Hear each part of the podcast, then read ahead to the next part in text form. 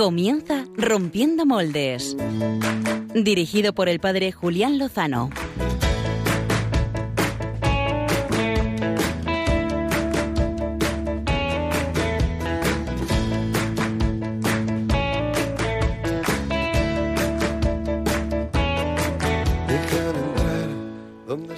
Muy buenas noches, queridos amigos de Radio María, amigos de Rompiendo Moldes. Última hora de este domingo 18 de julio, el decimosexto del tiempo ordinario.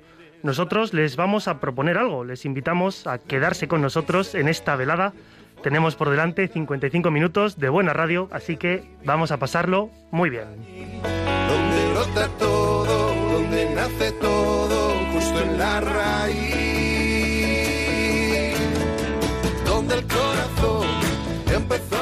Como se habrán dado cuenta, no les habla el padre Julián Lozano, sino su humilde aprendiz, Álvaro González, que hoy no estará al mando de los biorritmos, sino conduciendo este programa. El padre Julián se encuentra en estos momentos en Lourdes, acompañando a un grupo de jóvenes de su parroquia con el que ha peregrinado allí. Luego intentaremos contactar con él, esperemos que haya llegado bien. De momento no tenemos el resultado, ¿no? Dios mediante, esperemos que sí. También tenemos fuera de onda, que no de juego, al padre Pachi Bronchalo, él está repartiendo caramelitos y aconsejando hacer la cama a los niños, adolescentes y jóvenes de su parroquia con los que está de campamento. Os confieso que ambos me dan envidia, pero luego intentaremos sacar un momentillo a ver si les juntamos a los dos a través de las ondas. La raíz.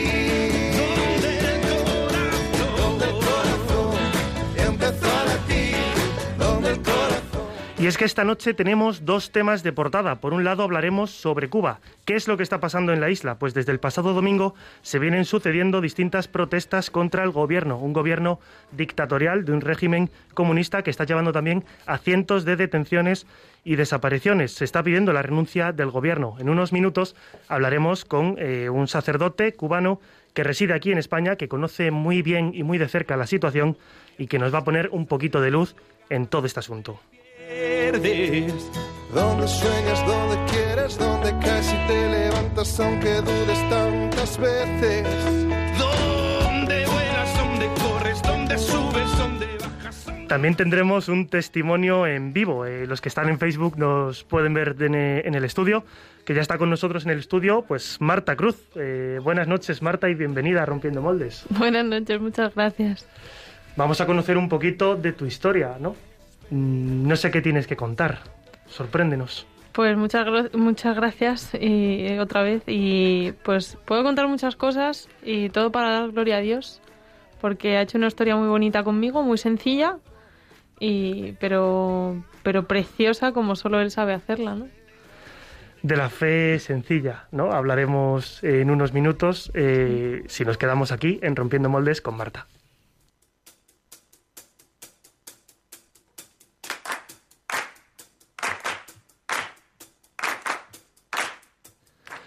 Esta semana también conocíamos en nuestra diócesis de Getafe, desde donde servimos nosotros, la triste noticia del fallecimiento de dos sacerdotes. Por un lado, el padre Faustino Moreno, de 88 años de edad, que desarrolló su ministerio en distintas parroquias de Alcorcón. Una vida larga, entregada al Señor y agradecida por todos sus feligreses. Por otro lado también el padre Arrastia, Alberto Arrastia, de solo 52 años. Es una pérdida que les confieso, a mí me toca un poco más en lo personal por lo prematuro y por el trato cercano que pude tener con él como vicario en mi parroquia en Fuenlabrada y como él capellán del hospital. Yo quiero ofrecer el programa por el eterno descanso de estos dos sacerdotes y por todas aquellas personas que están sufriendo distintas enfermedades, todos los que están perdiendo ¿no? a familiares y amigos, todas las intenciones, ¿no? que son muchas, también las que nos llegan al WhatsApp de Radio María, las recogemos y las ofrecemos. De este asunto quiero recordar las palabras del obispo emérito de Getafe, don Joaquín, en el funeral precisamente del padre Alberto. Eh, don Joaquín decía que ante el dolor por la pérdida se impone la esperanza del cristiano en la resurrección, porque la fe no defrauda. Pues nos quedamos con eso, con que la fe no defrauda. Siempre corazón busca tu raíz, donde el corazón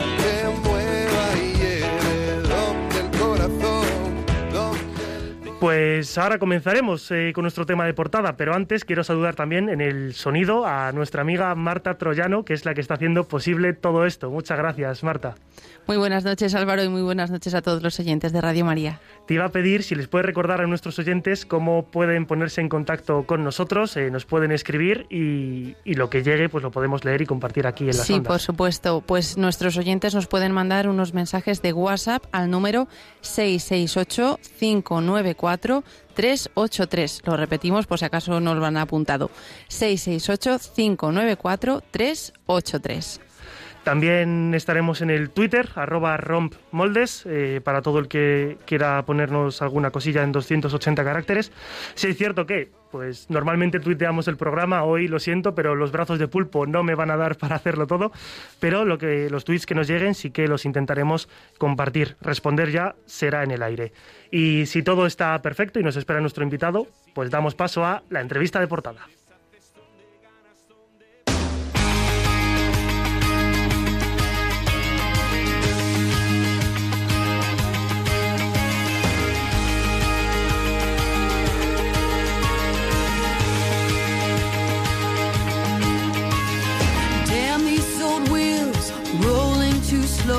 Stare down this wide line with so far to go. Headlights keep coming, loneliness humming along. Who poured this? Ya tenemos con nosotros al otro lado de la línea al padre Olvier. Él es sacerdote, eh, gracias a Dios, desde el año 2002, nacido y criado en Cuba y lleva 17 años en España. Sirve su ministerio en Valencia, donde también ejerce de delegado episcopal de migraciones. Es un placer tenerle con nosotros, padre Olvier. Muchas gracias por atender la llamada de Rompiendo Moldes. Gracias a vosotros, buenas noches.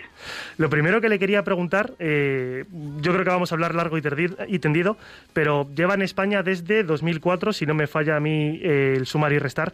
¿Qué es lo que le hizo dejar su país cuando ya era sacerdote?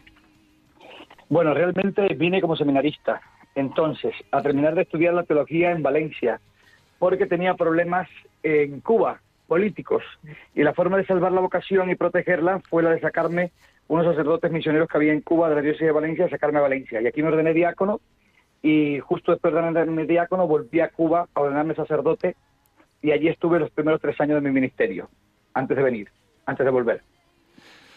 Eh, o sea, que tuvo una situación un poco eh, complicada, ¿no? Para tener que ordenarse diácono y luego volver allí. ¿Cómo fue, eh, cómo fueron esos momentos, ¿no? De vivir su ministerio y, y su, los principios de su entrega eh, a medio camino, ¿no? Entre Cuba y España. Bueno, eh, yo nací en una familia católica y nací en un templo en Cuba. Cuando triunfó la revolución en el 59, en el año 60-61, se cerraron todos los templos que se pudieron. Los convirtieron en escuelas o los convirtieron en hornos. Y mi familia, a petición del obispo, se fue a vivir al templo de mi pueblo, a la parroquia, para que no la cerraran. Recogieron a todos los sacerdotes que encontraron en las religiosas y los expulsaron del país en un barco que se llamó Covadonga, los expulsaron a España. Y los que eran extranjeros los obligaron a partir hacia otros lugares. Entonces las órdenes religiosas pues mandaron a todos los religiosos o religiosas que tenían a Latinoamérica. Se cerraron 380 colegios, se cerraron dos universidades católicas que había en el año 59, 60, 61 y se desmanteló toda la estructura eclesial. Mi familia vivía en la iglesia cuando yo nací, allí vivió 17 años hasta que se perdió el peligro de perderla y ya yo nací en una familia asignada por, por el signo del sistema, de la exclusión. ¿Eh? Una familia sin tener, mm, vamos a decir, una postura eh, directamente opuesta al, gobierno, como disidente, como opositora, porque no había oposición al principio de la revolución mucha, eh, pero el ser católico ya era una oposición. Y nací en un templo y ahí me crié los primeros 17 años. Y ahí empezó ya un poco pues eh, la historia de Cruz. Nacido de una forma un poco predestinada, ¿no? En un templo. Le iba a preguntar, claro, ¿cómo sobrevive la fe en un país que tiene la iglesia desmantelada? Bueno, la verdad es que en los primeros años de la revolución, ya en el año 62, eh, Fidel dijo que la revolución no era comunista y que ellos no eran comunistas. Pasa lo mismo que en España. Se niega el comunismo, eh, se intenta disfrazar la ideología de socialdemocracia y en el fondo estamos asistiendo a lo que estamos asistiendo en España, un gobierno social comunista y un gobierno que toma medidas comunistas. Y una de las primeras medidas del comunismo es alejar al hombre de Dios, porque siempre un enemigo político, que puede ser una potencia extranjera, pero el enemigo ideológico, ideológico del comunismo es la Iglesia. El hombre nuevo del comunismo quiere al hombre de una manera, lo quiere aplastado, sometido, con falta de libertad y la iglesia quiere el hombre nuevo del Evangelio, un hombre libre, un hombre feliz, eh, un, hombre educado en la libertad, que es el mayor don que, que Dios da a los hombres. Y ahí empieza el conflicto, una iglesia que se persigue desde los inicios, que se expulsa a sus sacerdotes, a sus obispos se les detienen, se les abochorna en público, eh, y una iglesia que se convierte en la iglesia del silencio en los años 60 y 70. Y se pensaba que la iglesia en Cuba desaparecía totalmente. Todo el que un pie en la iglesia no podía estudiar ninguna carrera y si trabajaba era expulsado de su trabajo. Con lo cual eh, era un signo de marginación el entrar a un templo. Y allí se mantuvieron las abuelas y algunos adultos que fueron valientes y que eran capaces de llevar a sus hijos. Porque te estoy hablando en cada comunidad parroquial cuatro o cinco personas. Y se pensaba que la iglesia desaparecía. Eh, la iglesia aguantó con pobreza de medios y de personas toda la década del 60 y el 70, las persecuciones, las encarcelaciones, los fusilamientos en masa de laicos comprometidos en Cuba, que eso se silenció todo a nivel internacional porque la revolución cubana llamaba mucho la atención. Era un paradigma de libertad para los pobres, pero nadie calculaba lo que estaba pasando en Cuba desde el principio de la revolución, que era una persecución en toda regla ideológica. Todo el que no fuera comunista estaba llamado a desaparecer en Cuba. Y ya si llegamos a la década de los 80, donde esa iglesia eh, del silencio aguantó y hubo un encuentro nacional eclesial cubano donde los laicos que había en Cuba se reunieron eh, con los sacerdotes que había y los obispos y decidieron que aquella iglesia tenía que seguir encarnada en medio del pueblo y que aquella iglesia no iba a morir. Y aguantaron toda esa etapa tan dura hasta que en los 90 ya vino a resurgir y a partir de la visita de los tres papas hasta el último y una iglesia pujante que sufrió mucho pero que ha dado testimonio de la fe.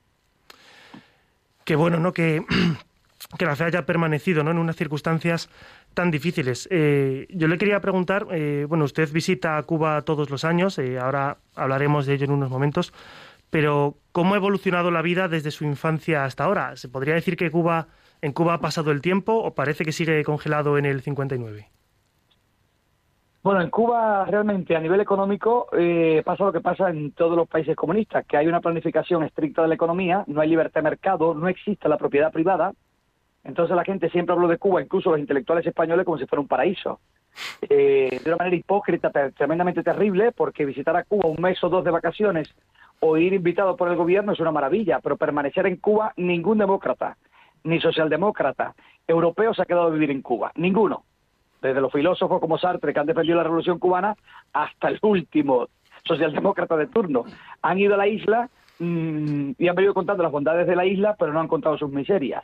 Entonces, sí, una isla anclada en el tiempo, donde la economía eh, ha llevado la miseria a miles de familias, donde los grandes logros subvencionados de la revolución, como la educación y la salud, primero por Rusia, eh, luego por China y luego por Venezuela, hoy son un desastre inmenso, es decir, eh, está roto todo el tejido social, hay varias generaciones de cubanos con un daño antropológico enorme, hoy se muere una gente en Cuba por falta de un, de un medicamento para la tensión o de una insulina, hoy no hay oxígeno en ningún hospital para realizar una operación ni antibióticos, es decir, es el colapso total de una economía y que es fruto no del embargo de Estados Unidos, que no es cierto, es falso el embargo. Cuba puede comerciar con más de 190 países en el mundo, con quien único no puede comerciar es con Estados Unidos. Entonces no existe tal embargo. Existe una economía planificada que asfixia a la gente y que es una forma de ejercer el control. Cuando uno no tiene transporte, cuando uno no tiene alimento, cuando uno no tiene libros, cuando uno no tiene medios de vida, ni tiene propiedad tampoco, pues es más fácil controlarlo. Y es lo que ha ejercido el sistema sistemáticamente durante estos últimos 60 años. Eh, padre Olvier, pues eh, yo le quería preguntar, claro, esto es el recorrido histórico ¿no? de, lo que se ha vivido en los, en los últimos años, pero ¿por qué ahora, no? Esta semana eh, ha saltado la revuelta, ¿no? Eh, por falta de, de alimentos, de vacunas, pero ¿qué es lo que está pasando ahora mismo allí? situaciones difíciles económicas Cuba ha vivido a lo largo de estos 60 años. Represiones, exilios, encarcelaciones. No hay nada nuevo en la revolución cubana. Todo esto es muy antiguo. Pero lo que ha pasado es que hay unas medidas que se han tomado últimamente, que es la medida del cambio monetario, es decir, Cuba, teníamos una moneda falsa equiparable al dólar, que solo servía en Cuba, que era papel, y teníamos el peso cubano. Todo el mundo cobra en pesos cubanos, pero tenía que comprar esa moneda equiparable al dólar para comprar en las tiendas hasta los productos de primera necesidad. Hace dos meses se entabla un cambio de moneda, una inflación del 3% enorme y se dice que hay que comprarlo todo en dólares. Los familiares que estamos fuera se empezamos a mandar dólares a Cuba y al mes nos dicen que no, que hay que comprar en euros. Entonces, como un pueblo que cobra en pesos cubanos, una moneda que no está en el mercado internacional, tiene que comprar dólares y luego euros, ¿de dónde lo saca? Totalmente asfixiado. Luego, no hay alimentos. Cuba no puede comprar en el, mercado, en el mercado internacional porque no tiene divisa, no porque esté bloqueado por Estados Unidos. Y Estados Unidos nunca ha dejado de venderle a Cuba medicinas y alimentos de primera necesidad, nunca en la historia. Y el, el, el 6, el, el 6% del Producto Interior Bruto cubano viene de las remesas en, en el extranjero, de las remesas de Estados Unidos. Con lo cual, es una política fracasada totalmente, una política que termina asfixiando al pueblo. El detonante ha sido que hay dos generaciones, las dos últimas generaciones, que no tienen nada que agradecerle al castrismo ni a la revolución, porque no lo han conocido. Es decir, los jóvenes que hoy tienen 30 años hacia abajo han nacido en una estre- estrecha, eh, eh, en, un, en un estrecho cerco económico y en una miseria absoluta, con lo cual no tienen nada que agradecerle al periodo revolucionario. Entonces, todos esos jóvenes son los que se han levantado hoy hartos de pasar hambre, de pasar represión, el chantaje de las autoridades y de la policía, las detenciones arbitrarias, que un señor que vende limones en Cuba le detengan y le pongan una multa de tres mil pesos a un anciano, eso es terrible. Que una madre no pueda vacunar a un hijo o no pueda ingresarle a un hospital porque no hay medicamentos para la sarna, que es algo que está radicado del mundo entero, cuando Cuba ha sido una potencia médica, cuando Cuba exporta al mundo médicos a cambio de petróleo o de dólares, es decir, hemos llegado a un punto que el nivel de represión y de anulación de la libertad y los derechos fundamentales ha sido tan alto que el pueblo cubano ha estallado. Y no pensábamos que fuera posible, que eso nunca iba a pasar en Cuba por el hecho de ser isla, porque no tienes dónde acudir, dónde huir, y porque el silencio de la comunidad internacional, incluso la Unión Europea, es tangible, como el del gobierno español, que es vergonzoso, que no, se, que no puedan llamar a Cuba dictadura, cuando saben que hace 60 años una dictadura, que es lo que es un sitio donde manda un solo partido hace 60 años, donde no hay partidos políticos, donde no hay libertad de elección, donde no existe la propiedad privada.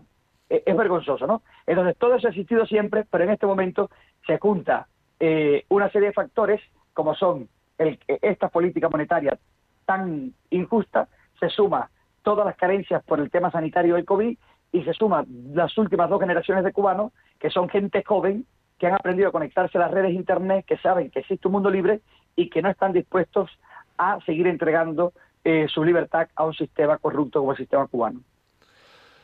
Eh, es muy descriptivo, ¿no? Eh, a pie de calle, ¿no? ¿Cómo es la Cuba que se encuentra usted en cada viaje, ¿no? Porque entiendo que todas, todos estos cambios eh, los ha ido viviendo, ¿no? Cada vez que visitaba la isla. Sí, mira, Cuba es una arbitrariedad de que entra en el primer momento. El pasaporte más caro del mundo es el pasaporte cubano. Es un pasaporte que te lo piden por cinco años, tienes que pagar casi 200 dólares y cada dos años has de ponerle un sello de 90 dólares para poder entrar o de 90 euros a Cuba. El mismo pasaporte que está habilitado tienes que continuar habilitándolo. Y eso es terrible. Luego te das cuenta que cuando entras allí la persona que era pobre cada vez es más pobre. La persona que tiene un trabajo que lo ha perdido. La persona que está en una enfermedad, esa enfermedad ha avanzado. Es decir, yo tengo miles de casos que pudiera contar de que por falta de medios y, y, de equipos técnicos en los hospitales muere gente de enfermedades que se podían prevenir. Y totalmente. Y no puedes sacarles de Cuba para pararles fuera porque no te dan el permiso. No puedes entrar en los medicamentos porque no te lo permiten.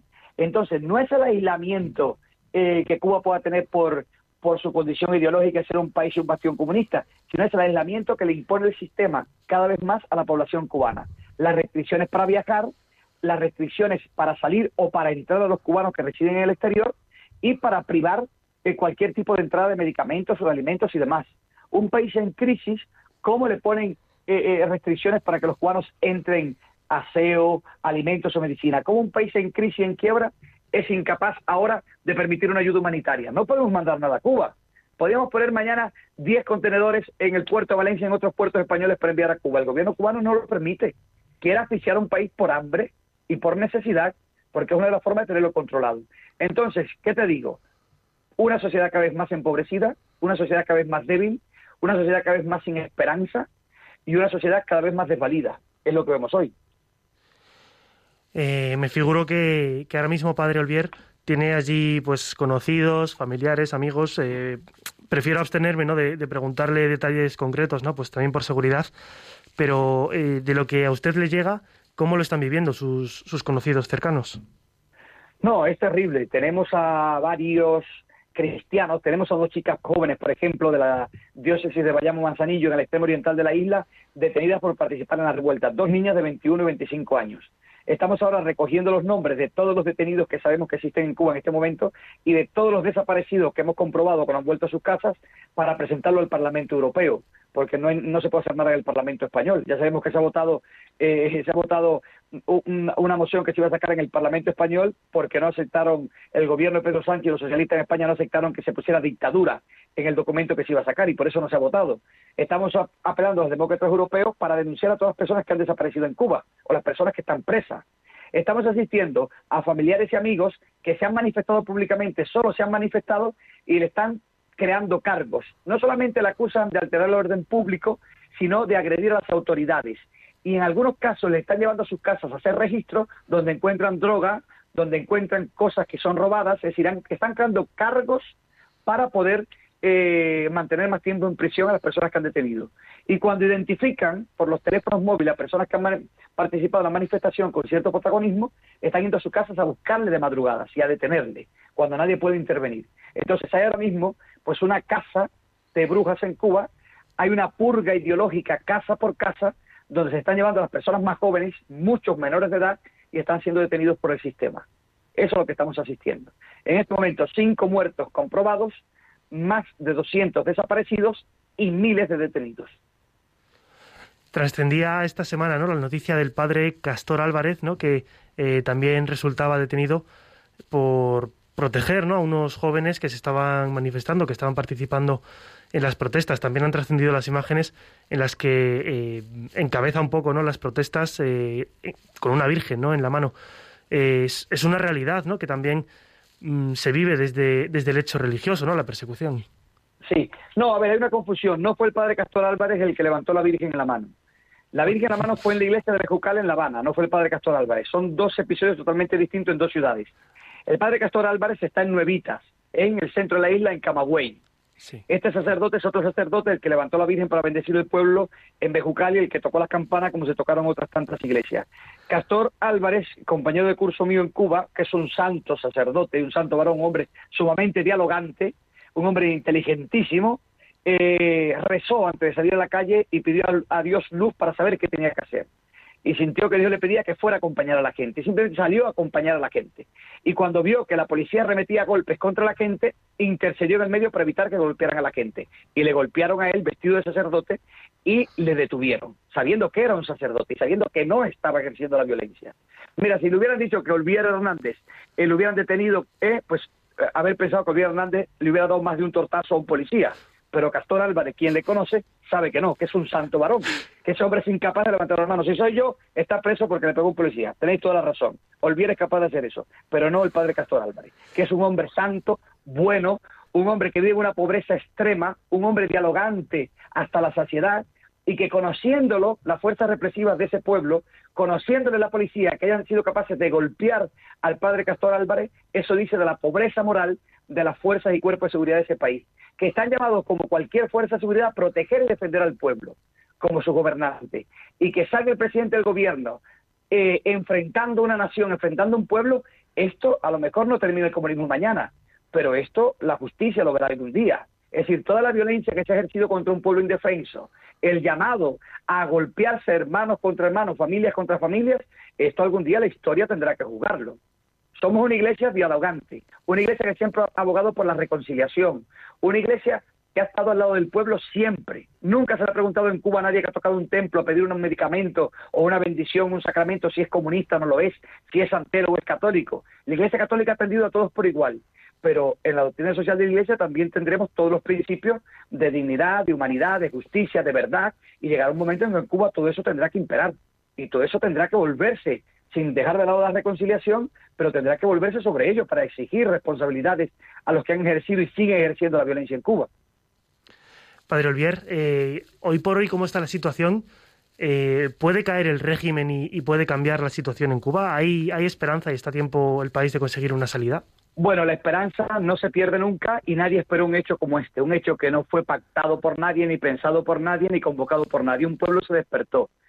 Es imposible que esto eh, sea el final del régimen. Es el principio, yo creo, que de un tiempo nuevo en Cuba ha habido muchos momentos de crisis en Cuba y el gobierno ha tenido eh, los elementos para saber salir de esos atolladeros. Estamos esperando el desenlace, ¿cuál va a ser? El desenlace puede ser un éxodo masivo hacia el exterior, el desenlace puede ser una crisis internacional, pero mientras la comunidad internacional no se tome en serio el tema de los derechos humanos, no en Cuba, en Nicaragua están presos todos los opositores que iban a presentarse a las elecciones. En Venezuela hay miles de asesinatos. ¿eh? Han sido golpeados sacerdotes, como en Nicaragua. El tema de Colombia, el tema de Bolivia. Y la comunidad internacional no hace nada, porque estos países de Latinoamérica no importan. Mientras la Unión Europea de verdad no sea garante de los derechos humanos, es decir, una tierra de libertad, de principios, de humanismo, ¿eh? no, no sean capaces de dejar a un lado la política sucia que ejercen y la política conveniencia y de verdad apostar por los derechos humanos y las libertades en el mundo entero y Estados Unidos también, pues habrá muchos países del mundo que seguirán sufriendo lo que está sufriendo Cuba hoy. Entonces, yo creo que no, que esto no va a terminar con el régimen, pero yo creo que sí es un despertar del pueblo cubano, es un llamado de atención a la comunidad internacional. Pero repito, todo aquel que se llame demócrata hoy, demócrata hoy y no sea capaz de condenar y al mismo tiempo de actuar en consecuencia con todas las violaciones de derechos humanos en cualquier parte del mundo, sobre todo en, estos países que vamos a decir que hay una cultura, que hay unas tradiciones, que hay una historia, es en unos países donde es más escandaloso permitir que esto pase, porque hay una tradición de independencia, de liberalismo, de, de todo, ¿no? Es como permitir que pase en el portal de tu casa o en la terraza de tu casa. Y nos acostamos a dormir tan tranquilos, como está haciendo el gobierno español en estos momentos y como está haciendo la Unión Europea. Incluso me atrevería a decir más, como está haciendo la Iglesia Católica a nivel internacional. Es decir, si el Evangelio no nos mueve y no nos conmueve, pues entonces mira, apaga y vámonos. Entonces la conversión tiene que ser social, política, pero también religiosa. Padre Olivier, eh, Olivier, perdón, eh, también le iba a preguntar, mmm, bueno, gran, grandes verdades, ¿no? Entre, entre el análisis que, que, nos ha hecho, la verdad es que se lo agradezco muchísimo. Yo le pregunto, ¿no? Eh, las personas que nos están escuchando, ¿no? O que nos están viendo, mmm, ¿qué pueden aportar por Cuba? ¿no? Eh, sabemos que hay un, bloqueo, ¿no? Hay ciertas dificultades, a lo mejor materiales, pero ¿qué es lo que puede hacer un ciudadano normal por ayudar a, la gente y la situación que están pasando allí? Pero las personas que nos están escuchando son en su mayoría católicos y cristianos comprometidos y gente devota porque escucha Radio María. Entonces, esta emisora pues infunde mucha devoción, sobre todo personas adultas y mayores. Tienen que tener mucho amor a la iglesia y mucha fidelidad a la iglesia. Es decir, la iglesia la componemos hombres con muchas limitaciones, con muchas pobrezas, pero tienen que tener un amor grande a la iglesia. Hoy se necesita defender a la iglesia, ser fiel a la iglesia, cuidar a la iglesia, pero no en Cuba, en España también. Aquí tenemos a, al cardenal Cañizares en Valencia, que ha puesto todos los medios de su obispado a disposición del pueblo cubano, que ha celebrado la misa enseguida, que ha organizado la Universidad Católica una rueda, eh, una mesa redonda para que los catedráticos supieran del pueblo de Cuba. Es decir, no podemos vivir espalda como iglesia en España, madre de la iglesia en Cuba, de lo que está pasando allí. Entonces, los católicos españoles tienen que querer mucho a la iglesia en España, mucho a la iglesia universal, ser muy fieles y cercanas a ella, cuidar a los sacerdotes a los obispos y defenderlos, porque esto llegará a la sociedad española. Es decir, lo que estamos viendo, la extensión del comunismo en el mundo, llamándole de otra forma, socialdemocracia y tantas otras cosas, volverá a España, volverá porque es lo que está sembrando nuevas generaciones con perversidad, con alevosía, con premeditación. Entonces, amar mucho a la iglesia, cuidar mucho a la iglesia y no sentir vergüenza de ser español, no sentir vergüenza de ser cristiano, eso es lo primero, y no sentir vergüenza de ser demócrata y defender las libertades, defender la fe, defender el evangelio aquí en Cuba y donde quiera, y no callarse, sin ofender, sin agredir. Cuando alguien hable de comunismo, saber decir lo que es el comunismo, la negación de Dios, la aniquilación del hombre. Cuando alguien hable de Cuba, de Venezuela, de Bolivia, de Ecuador, decir dictaduras consolidadas, Nicaragua, que oprimen, que vejan, que chantajean, hay que saber decirlo, sin miedo ninguno. Entonces no hay que situarse en las antípodas de regímenes o de partidos de extrema derecha o de extrema izquierda. El cristiano está en el centro de la vida de los hombres y su dinámica vamos a decir, su paradigma es Cristo, es el Evangelio, y de ahí está todo lo que necesitamos. Pues entonces, hablar de Dios, hablar de Cristo, ser fieles a la Iglesia y defender eh, a Cuba y hablar de ella como a tantos países del mundo que sufren eh, la falta de libertad. Pues Padre Olvier, muchísimas gracias por atender la llamada de Rompiendo Moldes de Radio María. Le, le agradezco de verdad el tiempo que nos ha dedicado, la sinceridad y, el análisis que nos ha hecho y las palabras que nos ha dedicado me quedo con eso, ¿no? De, eh, de, que el centro de la vida del cristiano es, es, vivir a Cristo, ¿no? Y actuar con coherencia y en consecuencia en, en todos los ámbitos de nuestra vida. Muchísimas gracias, Padre. Gracias a ti, gracias a todos los oyentes. Eh, hacer una oración por Cuba y no saquéis a Cuba del corazón. España seguirá siendo siempre la madre de todos los cubanos. Un abrazo a todos los oyentes. Un abrazo fuerte. Nos unimos a esa oración por Cuba.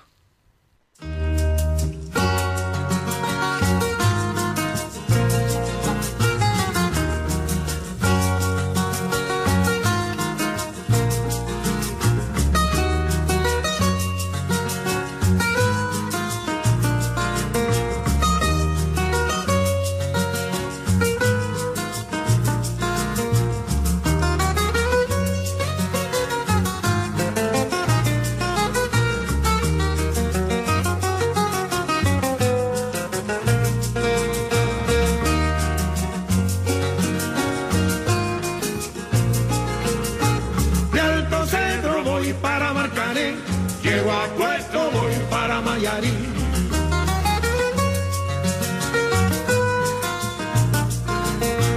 De Alto Cedro voy para Marcané, llego a Puerto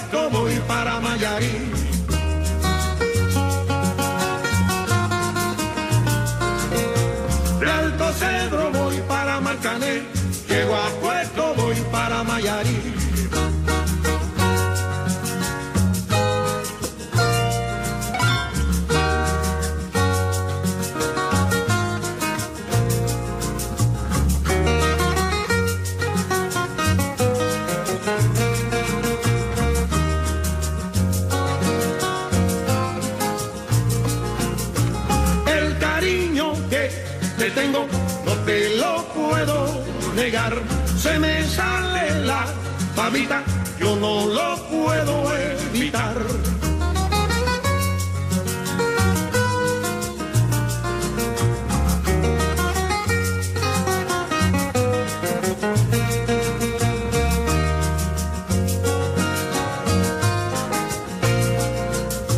Cuando Juanica y Chan Chan en el mar cernían arena, jibe, a Chan le daba pena.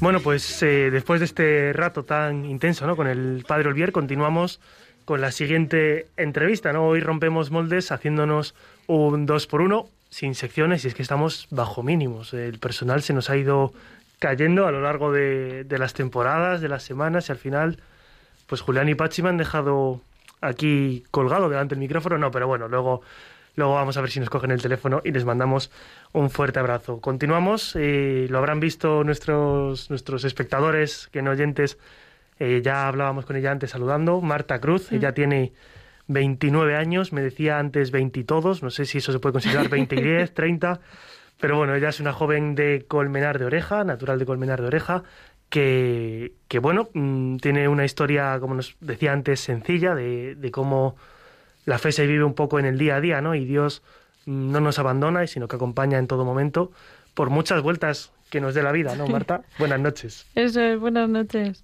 Marta, pues después de esta presentación tan improvisada, la línea solo era Marta, ¿cuántos veintitodos años? Eh, pues yo te pregunto, ¿quién es Marta Cruz? ¿Cómo te definirías tú? ¿Qué contarías tú de ti?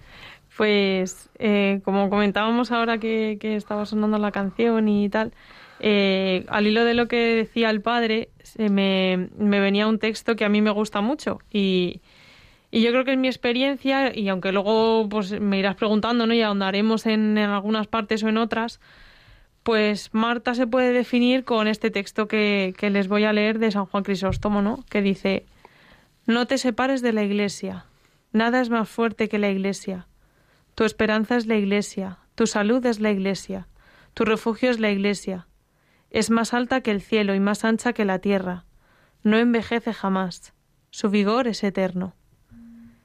Pues, aunque parece que queda muy en el aire, esto es un poco lo que es Marta hoy, ¿no? Agradeciendo mucho al Señor que en un momento dado me llevó a su iglesia sin, sin haber yo salido de ella. O sea, mi, testimonio no es el testimonio de una conversión eh, fulgurante ni en un momento de mi vida, sino que poco a poco, pues el Señor me fue sacando de, de una soledad poblada de aullidos, que ya les digo, no era una, no era una soledad poblada de aullidos por una situación especialmente tremenda, ¿no? Pero, pero el no conocer, del no conocer a Dios, acercarse, el salir de las tinieblas a salud maravillosa, que creo que nos dice San Pablo, pues eso pasó en mí, ¿no? Pasó en mi corazón y me sacó de esa soledad poblada de aullidos y me llevó pues a pues a la iglesia, ¿no? Que es su casa, que es su cuerpo, que se compone de personas concretas, ¿no? Pues como Álvaro, que, que le conozco hace muchos años, tuve la suerte de conocerle y se compone de muchas personas concretas con el corazón que, que buscan acercarse al Señor y que a mí me, me ayudaron a abrirme poquito a poco al amor de Dios en lo concreto, en la vida diaria, a disfrutar de, de cosas que tenía alrededor y no era capaz de disfrutar. ¿Cómo vives, Marta, eso que nos cuentas tú en tu infancia? Pues, claro, mi encuentro con el Señor, la verdad que tampoco fue tardío, eh, fue con 14 años. En, en, casa la situación familiar era un poco difícil, mis padres se separaron cuando yo tenía nueve años. Yo no recuerdo ser una niña infeliz, para nada. De hecho, he sido muy querida. Soy la menor de cuatro hermanos. Me llevo mucho tiempo con mis hermanos. O sea que he sido eh, hasta cierto punto muy mimada. Pero en esa situación complicada que se vivía en casa, yo sí recuerdo tener como una especie de nostalgia en el corazón. No era una niña muy piadosa, como hay gente que, que a lo mejor sí cuenta que, que su primera comunión la vivió con, con, especial devoción, pero sí que tengo muchísimos recuerdos de ir a la iglesia, me gustaba especialmente la Semana Santa, por ejemplo, la noche de Pascua, que fíjate que es una misa larga, que para un niño se le puede hacer pesado, pues yo sí que tengo muchísimos recuerdos de muchísimos recuerdos de la iglesia, de ir a misa, a lo mejor con mi madre y con mi padre, procesiones, por la misa de Pascua, ¿no? Como comentaba ahora, y tengo recuerdos muy bonitos. Y, pero siempre quedaba un punto ahí como de nostalgia de, ya, pero hay, un, hay algo en mi corazón que no terminaba de, de dar el salto, ¿no? De, de, encenderse el interruptor de mi encuentro personal con el Señor, ¿no? Pues, si crecí en un entorno de fe, pues eso, mis abuelos rezaban el rosario a diario, yo crecí empapada de eso, pero no estaba mi encuentro personal con el Señor. ¿Y cómo es ese clic, ese chispazo, ¿no? A los 14 años comentabas, eh, ¿y qué supone para ti, no? Bueno, digo que los 14 años, aunque en realidad fue algo más bien progresivo, ¿no? Con los 14, a los 13 años, si no me equivoco, llegó un sacerdote nuevo al pueblo, que tú lo conoces. Lo puedes eh, mencionar y mandar un saludo. Sí, Alfonso Fernández, si nos está escuchando, que, que le tenemos muchísimo cariño en casa. Y, y, empezó, empezamos un poco a unirnos más, no es que estuviéramos desligados, pero empezamos un poco a unirnos más a, la, a lo que era la vida de la diócesis. Y a través de, de la JM, perdón, de la Jornada Mundial de las Familias, que fue en, en Valencia el año 2006, si no me equivoco. Efectivamente. A través de ese encuentro y luego a través de una peregrinación a Guadalupe ese año, pues yo conocí o pasé, como si dijéramos, de la infancia un poco a la edad adulta de la fe. También fue justo mi confirmación ese año. Guardo un recuerdo muy bonito de ese día. Yo sé que algo cambió ahí, pero no sé, no, por eso te digo que no fue una una mega conversión llena de, no sé, de, de, una experiencia como tumbativa, ¿no? Pero ha sido algo progresivo, pero sí recuerdo que a partir de la confirmación algo cambió. Y además empezaron a dar este tipo de eventos, ¿no? Pues de repente la Jornada Mundial de las Familias, a la que fui con mi madre, la peregrinación a Guadalupe, que, que yo recuerdo volver y, y, y, sabía que ahí había cambiado algo, ya habíamos andado un montón, nos llovió encima, nos duchamos con agua fría, o sea que objetivamente no había nada que tú pudieras decir, quiero, quiero repetir este fin de semana, porque no lo había. Pero sin embargo, algo trascendía que nos hacía querer repetir. A, todo el grupo que éramos y a mí en concreto, vamos. Eso ocurre mucho, ¿no? Yo en peregrinaciones a Guadalupe como esas, ¿no? Recuerdo pues duchas de manguerazos, ¿no? Y que los monitores que nos duchaban decían, pero qué blandos sois, esto en mis tiempos de Vietnam no, no pasaba, ¿no? Pero sí que es cierto, ¿no? Que muchas veces eh, tenemos historias ¿no? de, de conversiones eh, muy radicales, ¿no? de Mm. que se pasa de un extremo a otro, que gracias a Dios son, son testimonios que nos hacen ver su grandeza ¿no? Sí. y, y, y, la fuerza que tiene el encuentro íntimo con Cristo, aunque también a veces pues eh, los encuentros son más despacios. ¿no? Yo Sí. en ese sentido me identifico mucho contigo, pues por igual, ¿no? porque mi conversión nace un poco de, de la vida parroquial, de, eh, del encuentro, de los encuentros diocesanos, pero sí que, eh, claro, a mí, por ejemplo, me llenaba el... Recuerdo algunos momentos clave ¿no? de mi vida que digo, mm, estoy también aquí que sé que por muchas cosas que puedan cambiar yo no me voy a separar de ti, ¿no? Sí, sí. Eh, que no es una conversión radical, pero, pero el corazón se entrega, ¿no? Mm, Sí, sí, sí, tal cual. Porque de hecho otro, otro de mis momentos, y tú lo sabes bien, fue la JMJ de 2011, que, que fue como una reapertura, ¿no? Hubo ahí varios años, no, nunca me alejé de la fe, ¿no? Pero no, tampoco decayó, pero mi corazón se fue un poco apagando. Y de hecho me ayudaron mucho los amigos de la universidad, porque pues ahí había gente que tenía fe, que no tenía fe, que... Entonces me lanzaban preguntas que yo nunca me había hecho, pero preguntas radicales sobre la vida, sobre la muerte, como todas estas verdades de fe que te tienen que poner en la cara para que tú realmente pongas a prueba si realmente sabes lo que es el Señor o no. Y entonces a mí eso me hizo despertar, ¿no? También la conversión de mi hermana, de la que va justo antes que yo, que no, en principio no, no tenía una vida de fe y, y en un camino de Santiago se convirtió. Y, y claro, ver ella la alegría que tenía de repente que yo no tenía, fue como, ¿qué está pasando? ¿no? Porque en teoría yo tengo vida de fe. Y, y en la JMJ, eh, en la vigilia, Benedicto XVI dijo una frase que a mí me, me atravesó entera. ¿no? Dijo, no os conforméis con menos que Cristo. Entonces, como que esa cáscara que yo me había hecho alrededor, que ya digo que no fue nada estrambótico ni ni he tenido la suerte de no tener una juventud tampoco de alcohol, de droga, de andar con chicos, no sé cómo explicarlo, o sea, una juventud normal. Tampoco llevaba una vida tristísima, pero no, pero no levantaba el vuelo, ¿no? Y cuando, cuando Benedicto XVI dijo esa frase, para mí la expresión un poco, no sé, un poco coloquial es que centró el tiro, ¿no? Fue como, Marta, olvídate de, mm, de pensar solamente en cumplir los mandamientos de la Iglesia, en dar una talla y céntrate en conocer al Señor, porque tú tienes cosas que resolver en ti. Tienes cosas que sanar, pues cosas que van surgiendo a lo largo de la vida, que Él es el médico que las puede sanar. Y no eran cosas grandes, pero al final son cosas que pesan y cosas que te tiran para abajo y que te hacen, mm, pues, no sé, yo recuerdo que, que después de tener ese encuentro con el Señor, de ponerme un poco más a rezar, yo me levantaba un lunes de- con ganas de vivir, ¿sabes? Que parece una tontería, pero, pero no era esa sensación de, bueno, que pase rápido la semana y que llegue el fin de semana, sino yo puedo estar un lunes deseando vivir, o sea, deseando madrugar, no, pero deseando vivir sí. O sea, puedo no tener esa sensación de necesito de apurar y apurar y apurar y no levantarme de la cama y, y bueno, y hacerlo todo como con esa pesadez de miembros de, "Pf, pues bueno, pues ya lo haremos o, o porque, porque no me regañen o porque no me digan, ¿no? Sino que realmente empecé a amar la vida y a buscar ese Jesús que estaba vivo, que no consistía solamente en una serie de mandamientos. Digo no solamente porque es verdad que el Señor pone los mandamientos para que nos cuidemos y porque Él, Él es el que ha creado el alma y es el que sabe cómo funciona. Pero, pero precisamente, y, y me voy a repetir, le dio alma a esos mandamientos.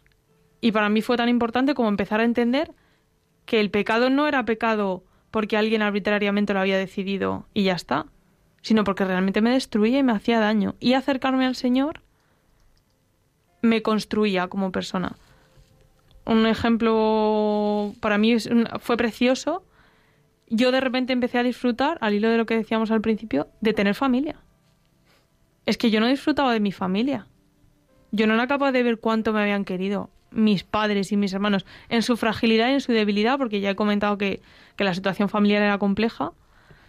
Pero cuando, o sea, no, no sé explicar lo que supuso para mí abrir los ojos y decir, "Jo, cuánto me ha querido esta gente, cómo podían y cómo sabían, porque la situación difícil no solo era para mí, sino también para ellos. Igual que con mi familia, que, que para mí yo creo que fue un poco el, la piedra de toque y, y lo que de lo que más puedo levantar eh, dar testimonio, ¿no? Con amigos también, ¿no? Yo era una persona que que como que no sabía ver el bien que tenía alrededor y, el y el Señor siempre, no puedo decir otra cosa, siempre se ha desbordado en bien conmigo y todos tenemos circunstancias feas, ¿no? eh, no solo la mía familiar, sino luego después.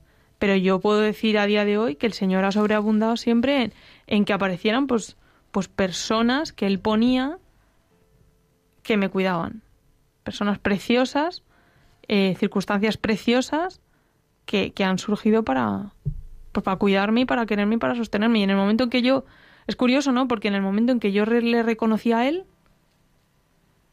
reconocí todo lo que Él había hecho por mí. O sea, no, no, no se me quedó etéreo, sino todo lo contrario, descendió a, ahí va, cuántas cosas, o sea, ahora reconozco cuánto me has querido poniéndome a mi madre, a mi padre, a mi hermano, a mis hermanas, a este amigo, a este otro, a este sacerdote, a esta peregrinación, esta carrera, ¿no? Como que en el momento que le reconocí a él, me di cuenta de cuántas cosas me había dado. Yo me quedo ensimismado escuchándote, ¿no? Te iba a decir, bueno, ha quedado, ha quedado lejos, ¿no? Pero lo que hace una frase bien tirada de Benedicto. XVI, eh, como has dicho, ¿no? Al, al centro de, de la diana. Sí. Eh, de todo ello ha llovido mucho, ¿no? Eh, o sea, hay una Marta que, que cambia, ¿no? Y, y cómo vive Marta esas cosas hoy, ¿no? En el día, en el día a día, porque bueno, también yo conozco tu historia, ¿no? Y soy consciente de que pues ha habido trabajos, ha habido personas, Mm. hay proyectos, ¿no? De aquí a unos meses. Sí. Mm, ¿Cómo vive Marta esos días, no? Pues yo creo que ese interruptor que se encendió eh, lo cambió todo. Y lo cambió todo en el sentido de que a día de hoy yo soy capaz de ver cómo el Señor ha actuado dándome un trabajo. Yo cambié de trabajo hace muy poquito y ahora mismo trabajo para la iglesia. Tengo la grandísima suerte de trabajar para ayudar a la iglesia necesitada. Y, y el Señor me puso en ese, tra- ese trabajo en un momento en el que yo estoy preparando una boda con la, el nivel que supone una boda, ¿no? De, de agobio, de estrés, de tal, pues el Señor me, me, da, me ha otorgado la inmensa suerte de trabajar para la iglesia. Por ejemplo, ¿no? O sea, como lo vivo hoy viendo también, o sea, para mí también ha sido muy bonito ver cómo yo tenía muchísimas cosas que sanar, que el Señor también ha puesto circunstancias que pueden parecer negativas para sanarlas el ejemplo de la boda, de, de tal y cual, el confinamiento el año pasado. Yo llevo dos años saliendo con, con el que va a ser mi futuro marido. A ver si llega pronto ya, por favor. Ese lindo que nos escucha. Hombre, el más guapo. Eh, y, y el confinamiento del año pasado, yo al principio yo, yo lloraba por las esquinas, lo pasé fatal, y sin embargo reconozco en esa circunstancia que fue tan dura, reconozco que nos hizo crecer muchísimo como pareja. Y a mí personalmente, o sea, ya no hablo de él, sino que hablo de mí, ¿no? Como, como reconozco la mano del Señor en todo lo que va pasando, tanto bueno, tanto bueno como malo, ¿no? Y eso por un lado, y luego haber conocido su amor también me hace esas circunstancias que yo puedo no entender, que también las hay, ¿no? Porque no, no siempre soy capaz de hilar lo que el Señor quiere. ¿no? En concreto el confinamiento es muy, muy fácil porque hemos visto el resultado. Nos maduró muchísimo como pareja. O sea, siempre, siempre fue una pareja seria. Eh, eh, Andrés es un cielo, y es, es verdad, es un, es un cielo de persona. Pero bueno, los dos teníamos que crecer mucho, ¿no? Veníamos con mochilas y había que... Pero es verdad que también hay circunstancias que puedo no entender o no puedo llegar a, a- hilar la lógica que tiene el Señor y sin embargo, poquito a poco voy abriendo la puerta al descanso que supone decir, tú sabes más. No, e- ese el descanso que, que yo soy muy controladora, tiendo a quererlo tener todo bajo control y al orden y al hilo y atado y esto va aquí y esto va en este orden y de repente el Señor me lo trastoca, ¿no? Y es como de, no, pues esto ahora mm, no, va a ser así.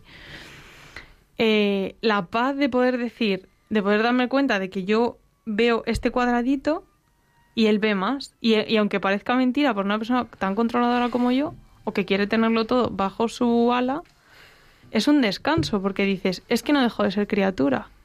Soy criatura tuya. Tú sabes más, ¿no? El- lo que supone tener un padre que vela por ti.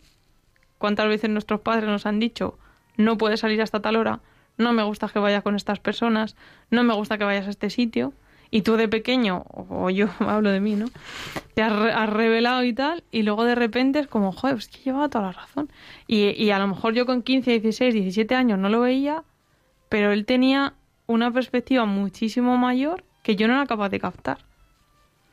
También es verdad que eso es fácil decirlo aquí, ¿no? Como en un ambiente tan, tan que favorece tanto, tan de amistad, tan de, no sé, de estar en fe, pero me está ayudando mucho rezar el Padre Nuestro en ese sentido. Como retomar una oración que te la sabes desde que eres un mico, volver a saborearla, volver a darte cuenta de lo que significa eso, decir, tengo un Padre que vela por mí y que sabe cuándo me dice sí y cuándo me dice no y por qué me lo dice. Muchas circunstancias yo soy capaz de verlo y otras veces es como, pues Señor, como yo sé que tú eres amor, tengo el descanso de saber que tú eres amor dentro del dolor, porque también se han dado circunstancias muy dolorosas, ¿no? Pero esa paz de saber decir en lo bueno y en lo malo sé que estoy en tus manos y, y tú eres amor, eso no te lo quita nadie. ¿Sabes? Me encanta escucharte, Marta. Oye, que luego no, No, es tan fácil, ¿sabes? O sea, pero que, que en líneas generales el interruptor que se encendió fue ese y deja mucha paz. Y me encanta además eh, redescubrirlo pues en las pequeñas cosas, ¿no? Eh, tú eres muy activa en Twitter, eh, lo, sabe, lo saben nuestros oyentes. A lo mejor Marta en el control de sonido también lo sabe. Bueno, me mira con cara así.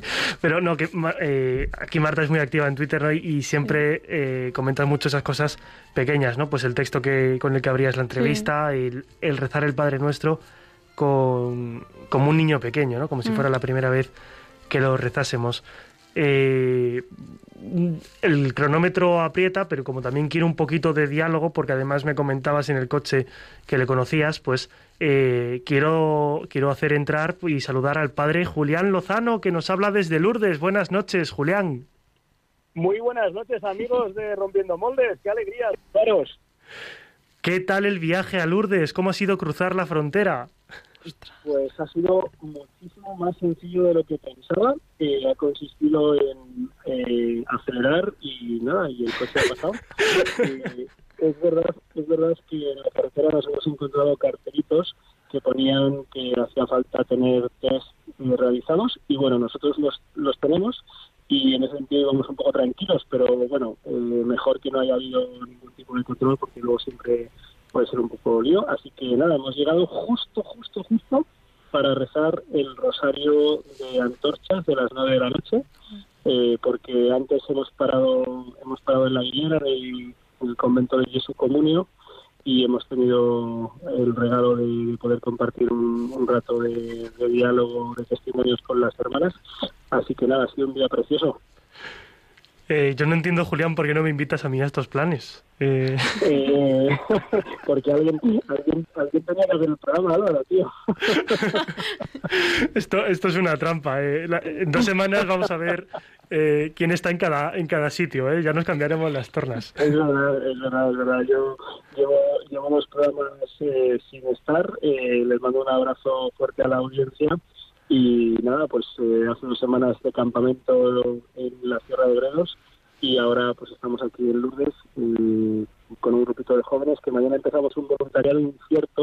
No sabemos en qué va a consistir la actividad, pero sí sabemos que queremos eh, pues estar aquí ofrecernos y bueno, yo sí voy a estar más como capellán eh, ayudando al capellán en habla española y los jóvenes pues a lo que les pidan así que bueno para, también para que nos encomendéis que sea un momento de, de, bueno pues de darnos y de recibir del Señor y de la Virgen Me comentaba Marta Julián eh, antes en la previa del programa que te conoció de seminarista porque fuiste a dar testimonio a su parroquia.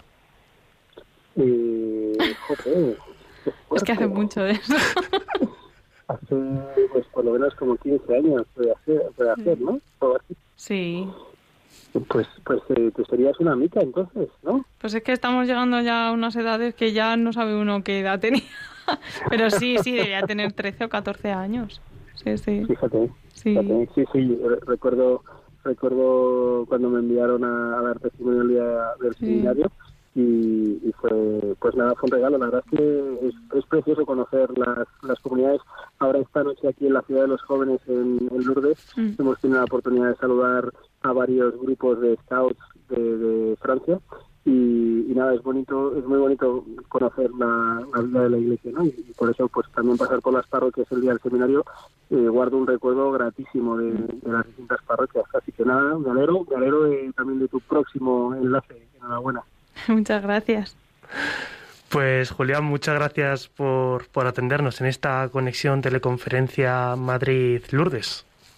Muy bien, pues nada, mando un abrazo muy fuerte a todos los oyentes, a, a vosotros, y nos encomendamos mutuamente. Si tenéis intenciones, estaré encantados de ponerla a los pies de la Virgen, eh, pues mañana mismo cuando bajemos al santuario de nuevo a, a ponernos a su servicio. Desde luego que sí, Julián, especialmente a los enfermos, por favor. Muchas gracias.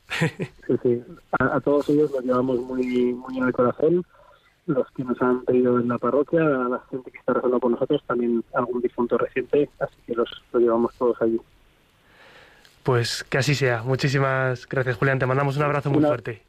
Un abrazo muy fuerte y Álvaro, no, no te olvides de que lo mejor con el Señor está por llegar, ¿vale? Hoy te iba a copiar yo la frase. ¿Ya la has dicho tú? ¿La puedo cambiar yo entonces y hacer la mía? O... Siéntete, siéntete libre para parafrasear o ser lo más original que, que puedas. Pues me voy a tomar la licencia, Julián. un abrazo fuerte. Un abrazo muy fuerte a todos. Adiós. adiós. Pues bueno, eh, con la marcha de Julián nos despedimos aquí todos. En dos semanas regresaremos eh, ya con el padre Julián, presentándolo el próximo 1 de agosto. Un servidor, si Dios quiere, comenzará ese día una peregrinación al Camino de Santiago, así que aquí dejo mi disposición a entrar por teléfono también y devolverle este, este guiño a Julián. Muchas gracias a Marta Troyano por su excelente trabajo en el control técnico. Muchísimas gracias a vosotros. Ha sido un placer todo el programa. Muchas gracias al padre Olvier por atender nuestra llamada, también a Marta por acompañarnos y ayudarme a rescatar este programa. Nosotros les dejamos ahora con la aventura de la fe, que desde luego que lo es, como se suele decir aquí. Y pues parafraseando y haciendo esto propio, ¿no? Pues eh, yo les digo que recuerden que en el mundo tendremos tribulación, pero que Cristo ya ha vencido al mundo. Un abrazo fuerte.